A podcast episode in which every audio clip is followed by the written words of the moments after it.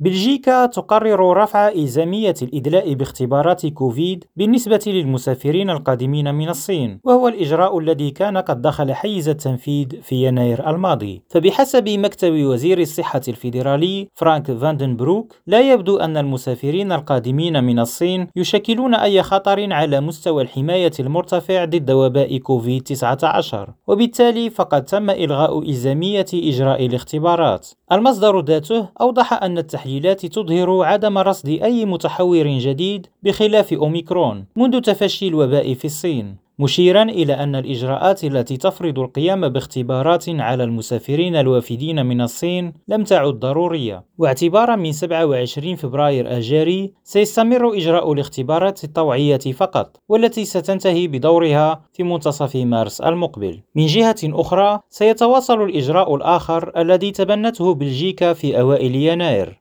والمتعلق بتحليل مياه الصرف للرحلات الجوية القادمة من الصين. هشام بومهدي ريم راديو بروكسل.